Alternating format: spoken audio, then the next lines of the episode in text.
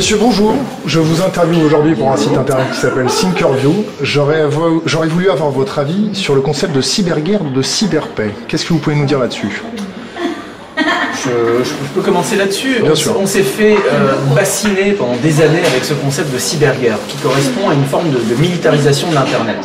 Euh, le déploiement d'infrastructures, euh, on pense au joujou d'Amesis, à la Deep Packet Inspection, euh, des dispositions législatives pour donner des pouvoirs offensifs en matière de, cyberattaque, maintenant en France à l'ANSI, et à des institutions dans le monde entier. C'est la commande publique qui part avec des, contrats, je ne sais combien de zéros pour les mêmes entreprises qui vendent des, missiles et des chasseurs. Le problème, c'est quand on parle de, cyberguerre, on parle d'Internet comme un champ de bataille, on parle de, de, de mouvement de troupes, on oublie juste un paramètre qui est le citoyen. Et pendant des années, on nous a vendu une vision de la, sécurité, de la cybersécurité, qui s'appelait cyberguerre, dans laquelle on a juste oublié les citoyens. Et aujourd'hui, on s'aperçoit, avec la révélation de Snowden, euh, le, le programme Bull Run de la NSA, euh, qui vise à saboter activement, une par une, toutes les technologies commerciales de protection de nos données de communication, on s'aperçoit aujourd'hui qu'on a tous un espion dans la poche. Est-ce que vous pouvez un petit peu me développer le programme Lustre euh, au-delà, au-delà des différents programmes de, de- de- de la NSA, on, on constate l'échec des politiques de cybersécurité. La seule chose à laquelle ça a servi, c'est à des contrats euh, d'un complexe militaro-industriel qu'il va falloir renommer, je sais pas, le complexe militaro-numétrique ou quelque chose comme ça, euh, alors que personne n'a pensé à développer la, cyberpaix. La cyberpaix, euh, se baser sur la définition de la paix. La paix, c'est un état dans lequel on est libre euh, de la peur, de l'agression. Qu'est-ce que ça voudrait dire dans l'environnement numérique, être libre de la peur, de l'agression? Ça veut dire mettre le citoyen au cœur de la sécurité, ça veut dire mettre le citoyen au cœur de la technologie. Ça veut dire rendre le, le- le contrôle de la technologie aux citoyens. Eh bien, on, on aspire à des politiques publiques qui penseraient en termes de, de plutôt qu'en termes de cyberguerre. Eric Filiol, est-ce que vous pouvez...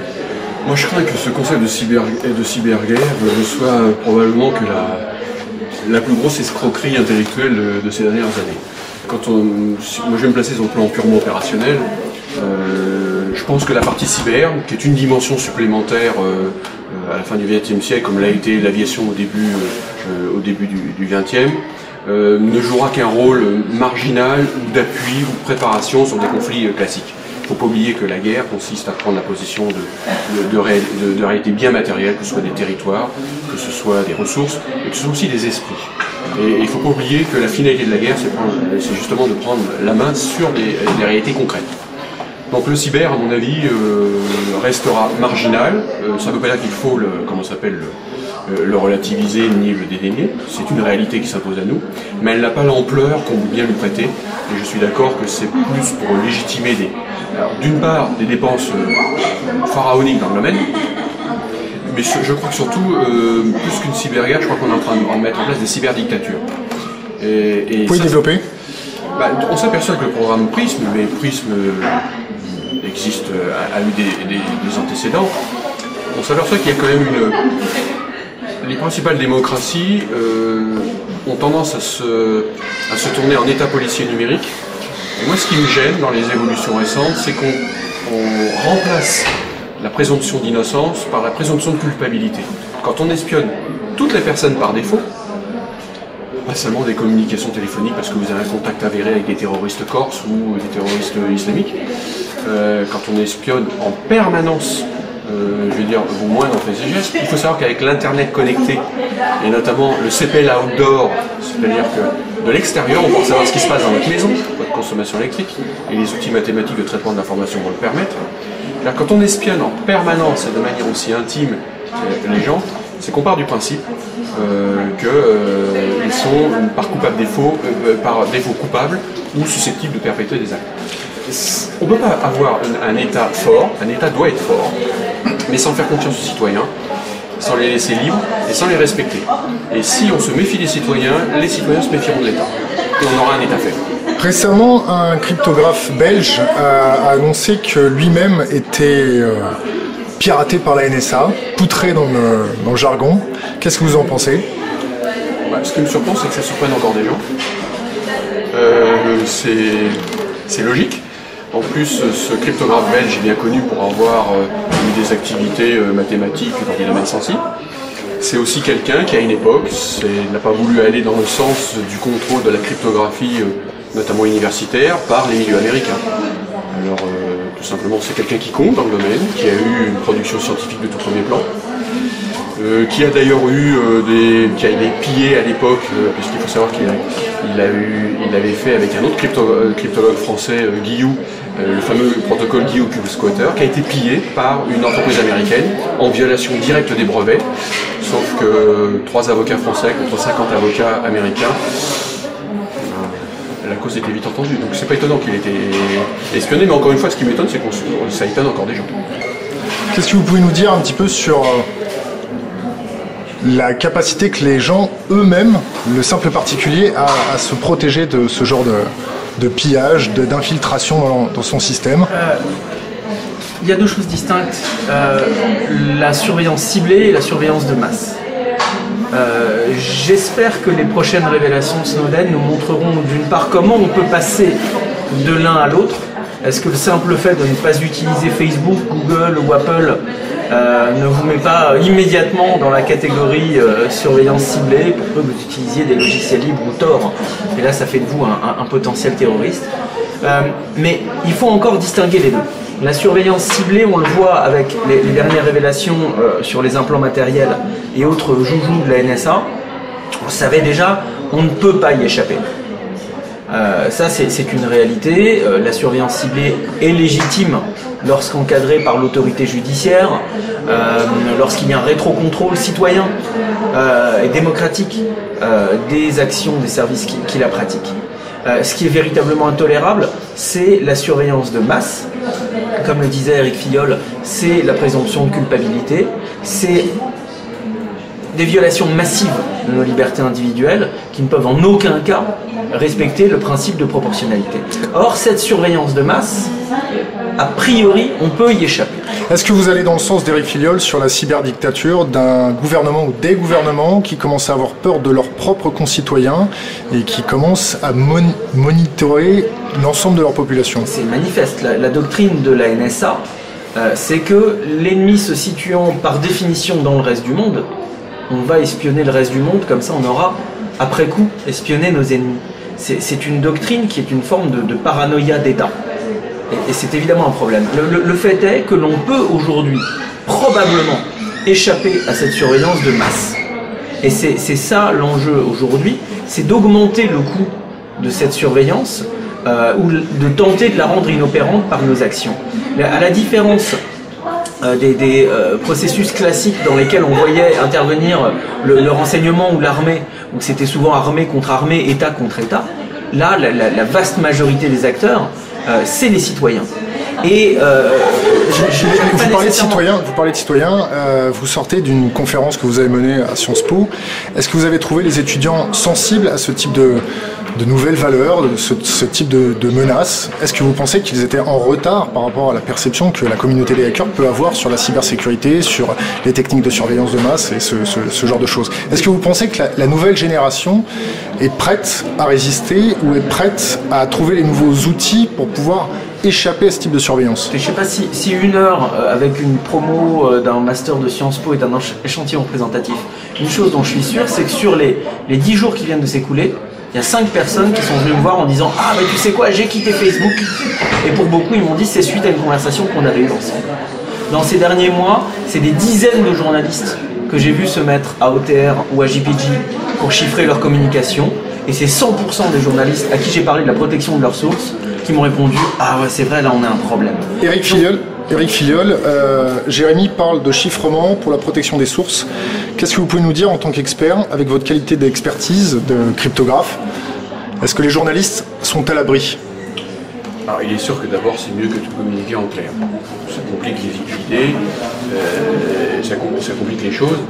Maintenant, il faut, je crois qu'il faut, euh, faut pas se voiler la face que la plupart des standards de chiffrement sont d'obédience américaine et que la subtilité américaine a été de, c'est la politique des œufs du panier. Euh, ils n'ont pas placé euh, toutes les vulnérabilités au même endroit. Moi, ce qui me gêne, c'est que ben, euh, l'ensemble de la planète utilise des algorithmes d'obédience américaine et uniquement cela. j'ai vu un constructeur que je ne nommerai pas, qui avait fait le choix d'algorithmes de chiffrement non américains, et qui, quand il a été racheté par une, société américaine, a été obligé de mettre l'AES. Donc le problème, c'est qu'on laisse aux États-Unis le monopole de toute la standardisation. Moi, je conteste le fait que les Américains définissent le standard cryptologique mondial. Je pense qu'il y a de très bons cryptologues en France, il y en a partout en Europe. Euh, pourquoi devrait-on sous-traiter notre sécurité et les standards de chiffrement euh, aux Américains? Est-ce que vous trouvez que c'est un renoncement de l'État français?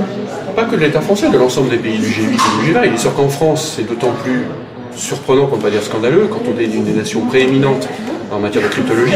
Donc on a l'école normale supérieure produit des, cerveaux extrêmement brillants.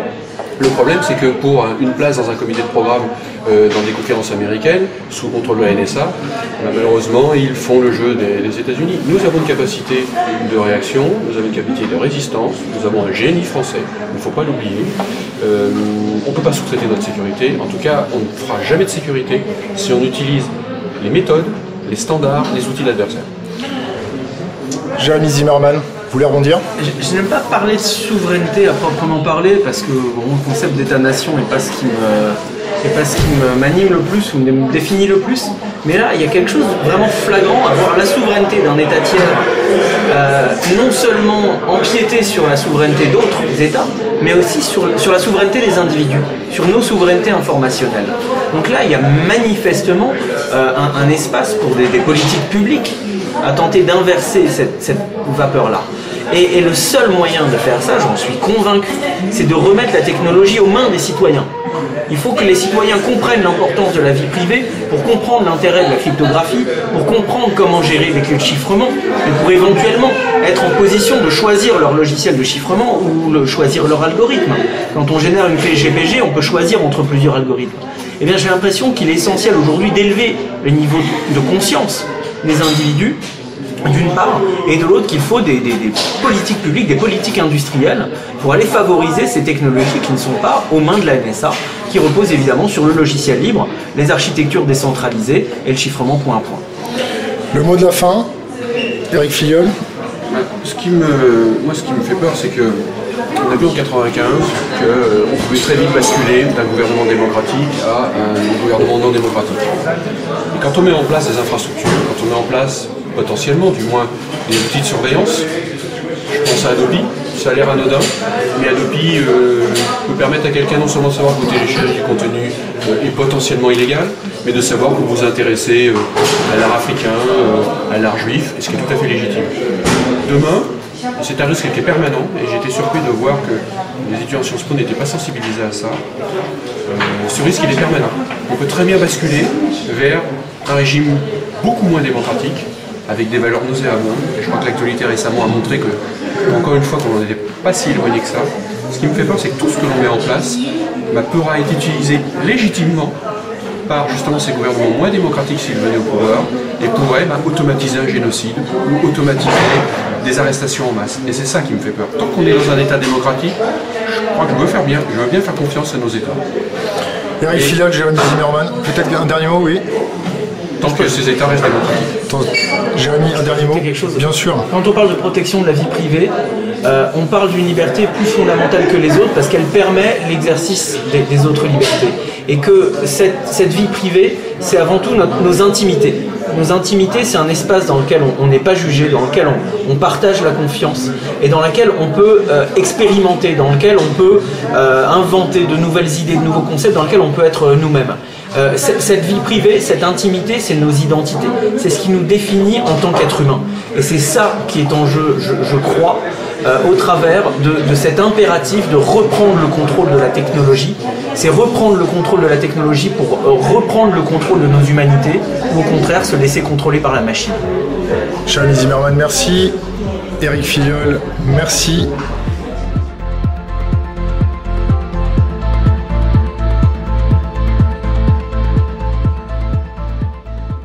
L'analphabétisme aujourd'hui, c'est le code. Si vous ne savez pas coder, vous êtes un analphabète, au même titre qu'il y a plein d'analphabètes au XVIIIe siècle en France. Un analphabète. Euh, vous êtes non pardon, analphabète. Vous n'avez pas codé, c'est à peu près aussi handicapant pour le monde qui arrive devant vous que de ne pas savoir lire au XVIIIe siècle. Est-ce que l'économie américaine va continuer à une faible croissance? Je dirais que c'est probable et que leur principal handicap est la finance. On ne peut plus parler du, du poids de la parole diplomatique française au Moyen-Orient. Elle n'existe plus. C'est la parole américaine. Ils sont devenus des porte-paroles de la parole américaine.